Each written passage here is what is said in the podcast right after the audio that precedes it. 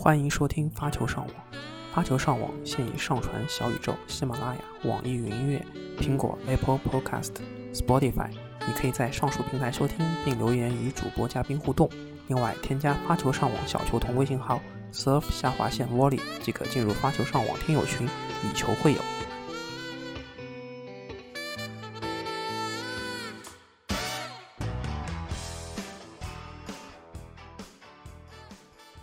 Hello，大家好，欢迎来到新一期的发球上网，我是主播小飞。上周我们是说到有四个二五零的分站赛，然后带大家快速过一下。在日内瓦，在瑞士日内瓦的这个二五零的这个红土的比赛上面，是梅德韦德夫啊、蒂姆这些受比较大家关注的这个伤愈复出的球员，那他们都是在自己的第一场比赛当中失利了。梅总的话，我看了他跟加斯奎特的那个第二轮的比赛，我觉得也是。啊，没有恢复到最佳的状态，而且他的红土本身成绩就可能不是被大家所看好。那最终这个比赛是鲁德跟那个葡萄牙人索萨他们打了决赛，鲁德也是打了三盘，最后是抢七赢下了这场比赛，也是比较不容易。然后，呃，去年的这个二五零之王他又回来了。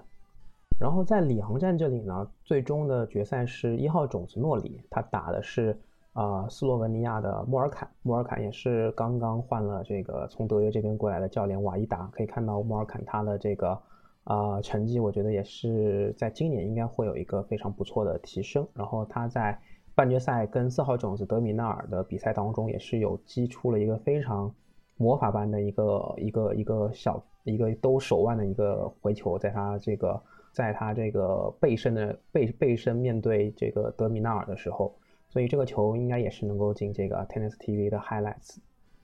诺里对吧？最终的冠军诺里，他是在半决赛是击败了这个鲁内啊。鲁内这次打的我觉得也是不错的。然后他跟曼纳尼诺，他跟林德科内西的比赛能够看得出来，我觉得鲁内他现在作为一个新生代，他也是嗯在这个红土上面有有一个非常不错的手感。然后他也是拿到了他的一个。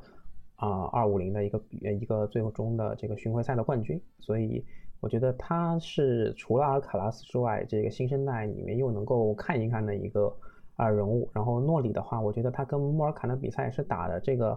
嗯，挺四平八稳。然后虽然第二盘抢七当中他最后是不敌，但是啊第三盘的话也是。啊，相对轻松的，就是赢下了这个莫尔坎。我觉得诺里他其实还是在这种比赛当中，这个应该是经验的关系。我觉得还是打的比莫尔坎要更加成熟一些。然后他的这些套路，他的这个分点，他的一些正手的下分的球，我觉得打的还是会比莫尔坎更好一点。啊，男单这边说完了，说说女单这边。然后，嗯，女单的斯特拉斯堡的二五零战，张帅也是有参加嘛。然后他是输给了加涅夫斯卡。他是首轮就输掉，然后最终的这个决赛是科贝尔二号种子科贝尔，他跟这个尤万打，尤万也是在半决赛击败了这个卡普里斯科娃，所以啊，我觉得这个尤万的球还是打得非常焦灼。他们那个比赛我是看了第三盘其中的一些呃直播，然后嗯，他们是打打满这个抢七，然后。打了啊三三十九局，对三十九局打了三打了三盘，打了三十九局都是打满。科贝尔最终是凭借了他自己的这个呃非常最后一分，我觉得是非常戏剧化的，就是这个主导权都是在尤万这边，但是最终科贝尔一个回球正好是一个在网前比较浅的球压线，然后科贝尔拿到了这个冠军啊，这个呃可能打了三十九局的话，这个体力上面的差距已经被抹平了，然后。德国人的意志力，我觉得还是很强的。还有一站是啊拉巴特站，那拉巴特站的话，我们尤小迪也是有参与，但是也是第一轮就是啊被淘汰了。然后最终的决赛是一个意大利人叫特雷维桑啊，这个就是因为这个我的关注确实比较少。然后他是决赛和这个美籍华裔啊刘刘静文的比赛，然后嗯这个我也没有看 highlights，最最终比分是六比二六比一嘛，所以。啊，不是很清楚，但是也是另外一个二五零站的冠军。这周的话，其实法网，其实上周日啊，因为今天是周一嘛，五月二十三号，现在是中午的十二点四十五分。啊，其实昨天晚上就有开始这个法网的正赛了，然后上周也是进行了一些这个法网的资格赛，然后像我们中国的女单的选手袁悦啊，然后韩韩星玉的单打他们都没有能够在资格赛当中突围，但是朱琳她突围成功了，然后今天应该也会有她的比赛。然后我们先看我们中国相关的球员身上啊，女单这边的话是王强的签运是抽到了佩古拉，她的签运比较差。那郑钦文的话也是抽到了扎尼夫斯卡，嗯，在之前呃我前面说的这个斯特拉斯堡站的时候啊，扎尼夫斯卡也是赢了张帅，所以这场也不是很好打。王新玉的话的比赛，他昨天已经打了，他是输给了萨斯诺维奇。然后这个比赛的话，我看了。一整场基本上王王王新玉他都是处于比较被动的一方，率先被破发，然后他拿到的破发点，也就是兑换了一个吧，然后呃就觉得他还是打的比较被动啊，就只是靠这个抡，可能是啊就是抡不过这个萨斯诺维奇，他的状态啊，包括他的一些球路上的变化，我觉得还是单调了一些。然后张帅是面对的是这个意大利的猛将吉奥尔吉。然后说说整体的这个签运，男单这边的话，啊，如果是前八号种子对位的话，是在八强，德约就可以面对这个纳达尔。去年是在半决赛，他们两个人才面对。然后兹维列夫是面对阿尔卡拉斯。这个上半区就是这个抽签是非常恐怖的。这个德约、纳达尔跟阿尔卡拉斯这个三个夺冠的大热门，他们就是抽在了一起，然后包含。包括这个兹维列夫，他在啊这个状态好的时候，其实也是面对这三个人是有胜利的可能的。然后上半区还包含一些高排位的种子，像九号种子阿利亚西姆，十三号种子迈阿密的大师，嗯，新大师啊弗里茨。呃，整体的强度来说，我是觉得要比下半区要大很多的。下半区那就是由我们梅总领衔，然后他在八强的话会对位的是俄罗斯人，他的俄罗斯同胞啊，卢布列夫。然后西西帕斯他会对位的是挪威人鲁德。然后梅总的话，他是会在首轮他是会面对这个阿根廷人巴格尼斯啊，这个第一轮我觉得对梅总来说不是很好打。巴格尼斯的话，我觉得他的签运应该还是不错的啊，虽然抽中了一个二号种子，但是我觉得他是有。胜利的可能的，因为从之前梅德韦德夫和加斯奎特的比赛状态来看，其实是呃挺一般的。然后下半区也是会有像布斯塔、辛纳这样是有实力的球员。然后布斯塔首轮也是会面对这个法国人西蒙，西蒙也是啊拿着外卡进来的，因为他这轮打完法网之后可能就是要退役了，所以也是啊之前跟德约这个呃这个。拼消号号称魔王的男人，他也是要退役了，还是挺让人唏嘘的。下半区的话，像西西帕斯，他首轮也是抽到了去年法网给啊德约造成挺大困难的这个穆塞蒂啊，意大利人这个单反的道士穆塞蒂。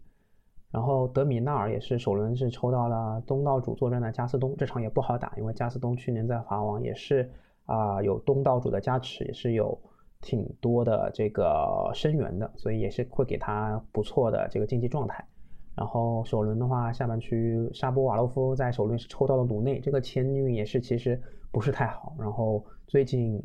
啊，鲁内的状态我觉得还是相当不错的。那个加这个沙波瓦洛夫他自求多福吧。昨天我是看了蒂姆，他是早场了，下午五点和这个德里安的比赛，他。三盘就出局了，能够看到蒂姆他的，呃正手啊反手啊都不是很在状态。他以前就是反手去相持，然后正手这个暴力的爆裂的正手去下分的。但是现在感觉他的正手不确定他的手腕是不是好了，他自己说是好的，但是总感觉他击球的话啊不是很有自信。然后这个球质的话也呃时好时坏，然后坏的时候比较多，所以他当然就没有赢下跟德里安的这个比赛。然后蒂姆他输球也不能算是一个冷门吧。然后昨天呃男单这边的话，像高排位的种子兹维列夫、阿尔卡拉斯都是有呃这个打比赛的啊，其实也都是相对比较轻松啊，三盘直落三盘就是拿下了最终的比赛。然后福格尼尼、施瓦兹曼、穆纳尔，我觉得基本上这个都是在意料之中吧，除了这个。啊，种子这边的话是布隆克斯比，他是输给了乌拉圭人奎瓦斯啊。但是布隆克斯比他可能是不是很会打红土，他是三盘啊，他没有拿下一盘就输掉了。昨天有一个小小的差点翻车的冷门，就是阿里亚西姆，他是啊前两盘都输给了这个啊秘鲁人巴里亚斯啊。那巴里亚斯的话，在第三盘开始啊，就是有点招架不住这个阿里亚西姆的进攻了。然后慢慢的，这个阿里亚西姆阿里阿里亚西姆他打了五盘，然后最终拿下了这场得之不易的比赛啊，其实也是啊相当不容易的。啊，还有一个我觉得也不能算冷门吧，就是卡拉采夫他是输给了一个啊资格赛晋级的选手啊，一个阿根廷的球手叫卡拉贝利。那么他也是打了五盘，最后抢七不敌。那因为卡拉采夫今年的状态其实确实不是很好。所以我觉得这个倒也是可以在意料意料之中的啊。那这个我觉得啊不能算什么冷门。那今天的话，等会儿就是像瓦林卡呀啊，他们会有这个比赛啊，我觉得还是挺期待的。呃，昨天丘里奇也是有参加这个首轮的比赛，然后也是啊这个打了四盘啊，然后啊三比一的一个晋晋级。然后我觉得看他光看这个，他虽然首盘。输了之后，后面的三盘其实还是啊打的相对比较轻松，能够啊赢了这个他的对手啊，那我觉得也是挺期待他后面的发挥的。呃，说完了这个男单啊前八的种子的对位，那么再说一下女单啊，如果是不出意外的话，上半区是斯瓦泰克他会面对卡普里斯科娃，那么萨巴伦卡是面对巴多萨，那下半区的话是贾巴尔面对萨卡里。然后康塔维特他会面对克莱奇科娃，啊，但是其实大家都知道，昨天的首场比赛，这个贾巴尔他就已经意外的告负了啊，报了昨天最大的一个 WTA 的冷门。贾巴尔他是打了三盘，然后在自己的发球局四十比零的情况下被破发之后七比五，啊，第三盘输给了这个林纳特啊，输给了这个波兰球员林纳特。那这个其实是挺大的一个冷门。然后也是看了王欣瑀的比赛，这个。啊，王欣瑀输球，我觉得也是在意料之中。然后费尔南德兹也是没有意外的这个赢了球，然后首盘还是送了这个他的对手一个鸭蛋。然后像萨卡里啊、穆霍娃，其实他们也都是有正常的一个晋级啊。然后还有其他晋级的有高夫啊、梅尔滕斯这些球员啊。然后卡内皮跟穆古拉扎的比赛其实是有一些这个呃很多呃是有一些这个朋友在关注的。然后我看到我的朋友圈是也是有一些。朋友在看卡内皮跟穆古拉扎的比赛，然后卡内皮也是今年澳网打出不不错状态的一个球员。穆古拉扎他虽然去年拿了最终的这个 WTA 的年年终的冠军，但是，嗯，开季以来可以说他的状态是很差的，所以他输给卡内皮，我觉得，呃，大家也是可以在这个想象之中吧，就没那么意外啊。虽然他穆古拉扎是这个十号种子，但是蘑菇真的现在感觉这个一一泻千里吧，真的是可以用一泻千里来形容。那其他的还有像泰西曼啊，这个奥奥索里奥，他们也是啊，还有史蒂芬斯，他们也是进成功晋级了。然后泰西曼的话，我还是呃挺看好他在法网，我觉得他有可能是能进十六强甚至是八强的一个球员。嗯，然后现在其实啊，大家都在说就是。啊，贾巴尔都已经淘汰了，然后还有谁能够阻挡这个斯瓦泰克啊？这确实是一个问题。那去年的时候也是萨卡里，他是最终也是晋级了四强嘛，也是击败了斯瓦泰克。所以今年我不知道这个，嗯，萨卡里他能不能再次挺身而出呢？嗯，我我当然觉得现在还是有难度啊，但是嗯，我觉得可以再看一看。然后费德勒跟啊不是对，然后的话就是纳达尔和德约也是有在练。也是有在法网这边练球，然后的话，呃，今天晚上应该就能够看到德约他出席这个比赛。嗯，